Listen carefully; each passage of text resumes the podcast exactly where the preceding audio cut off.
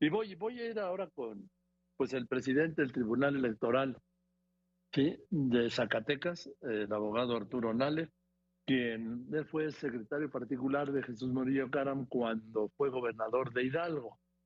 Entonces lo que está planteándole Arturo Saldívar es que, dada la gravedad o lo delicado, grave, ¿no?, del estado de salud de Jesús Murillo, pues lo le permita que siga el proceso en su casa. Es así, Arturo, gracias por contestarme. Buenas tardes. Joaquín, querido, gusto saludarte.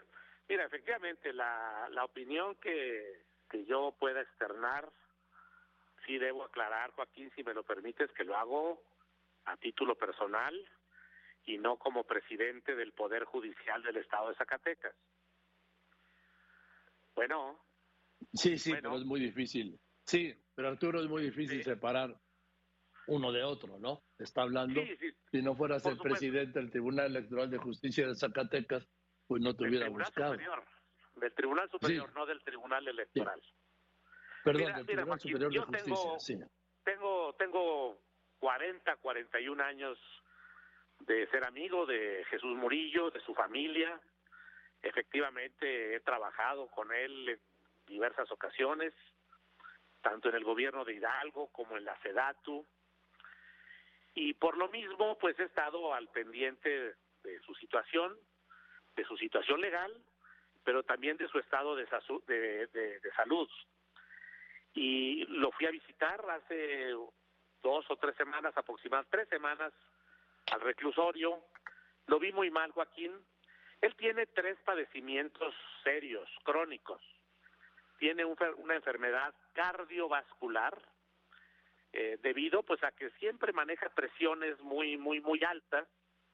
Hay un problema cardiovascular serio, que es lo que le hizo crisis el miércoles, y por eso lo llevaron primero al hospital Choco.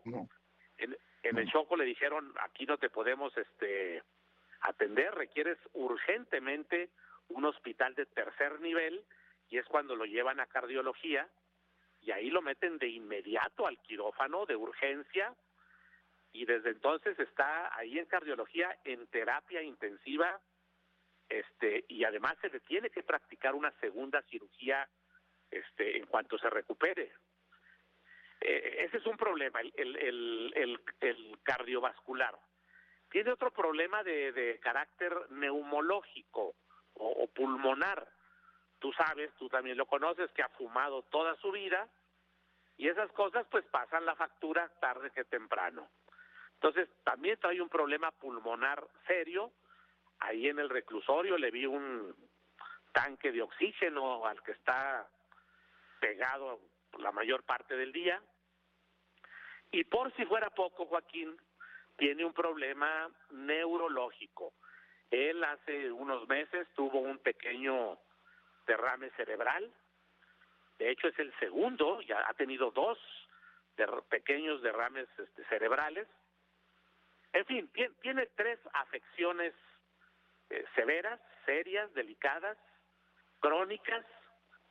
Y si le agregas, Joaquín, sus 74 años de edad, bueno, pues evidentemente creo que la prisión preventiva que le decretaron como medida cautelar no es la correcta.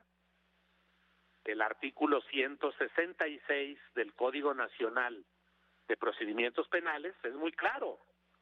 Dice que toda persona imputada a quien se le haya decretado como medida cautelar la prisión preventiva, si tiene 70 años de edad o una enfermedad crónica, que la medida cautelar la debe compurgar en su domicilio. Jesús Murillo tiene las dos cosas, Joaquín. Tiene más de 70 años de edad y tiene tres enfermedades crónicas. Entonces creo que es procedente el cambio de medida cautelar. Él debe, si todo sale bien, si lo dan de alta y ojalá que así sea, creo que él debe estar con los cuidados médicos debidos en su domicilio y no en un reclusorio, repito, lo digo a título personalísimo. Bien, ahora, Arturo García, eh, te dirigiste al presidente de la Corte, Arturo Saldívar, ¿tuviste alguna respuesta? No, Joaquín, mira, hay un, hay un amparo que se interpuso desde hace cerca de dos meses contra la medida cautelar. Yo lo único que le estoy pidiendo, con todo respeto al, al ministro presidente, simplemente es que se le dé agilidad, que se le dé celeridad, que se resuelva lo más pronto posible ese amparo que se interpuso y donde lo que se está solicitando simplemente es que se observe lo que dice el artículo 166 del Código Nacional de Procedimientos Penales. No hay ningún riesgo de fuga, de que se vada de la justicia. Tú viste cómo se entregó este su domicilio. Eh, tiene siete, ocho años que también por razones de salud no sale al extranjero. Tiene veintitantos años viviendo en el mismo domicilio. O sea, no hay ningún riesgo de que se pueda sustraer de la justicia, que eso es lo que sí pudiera justificar la prisión preventiva, ¿no? Pero no es el caso, no es el caso. Entonces, de ahí que me tomé pues la libertad de pedirle al ministro presidente que ojalá pueda intervenir simplemente para darle celeridad a ese amparo que se interpuso contra una medida cautelar que desde mi muy personal punto de vista y te repito, Joaquín, a título personal, no a nombre de ninguna manera del Poder Judicial de Zacatecas que, que, presido, pues que, que se que se revise y que se corrija algo que insisto no no no me parece lo correcto, lo adecuado, es hasta un asunto de humanidad, Joaquín. Bien. Bueno, Arturo, pues ya, ahí está lo que planteaste. Te mando un saludo. Gracias. Buenas tardes. Un abrazo, Joaquín, gusto saludarte. Estás muy bien, el doctor Arturo Nale García, presidente del Tribunal Superior de Justicia de Zacatecas, diciendo que él habla como en lo personal, no como presidente, pero no se puede separar porque si no, no lo hubiera buscado, de no ser el presidente del Tribunal Superior de Justicia de Zacatecas.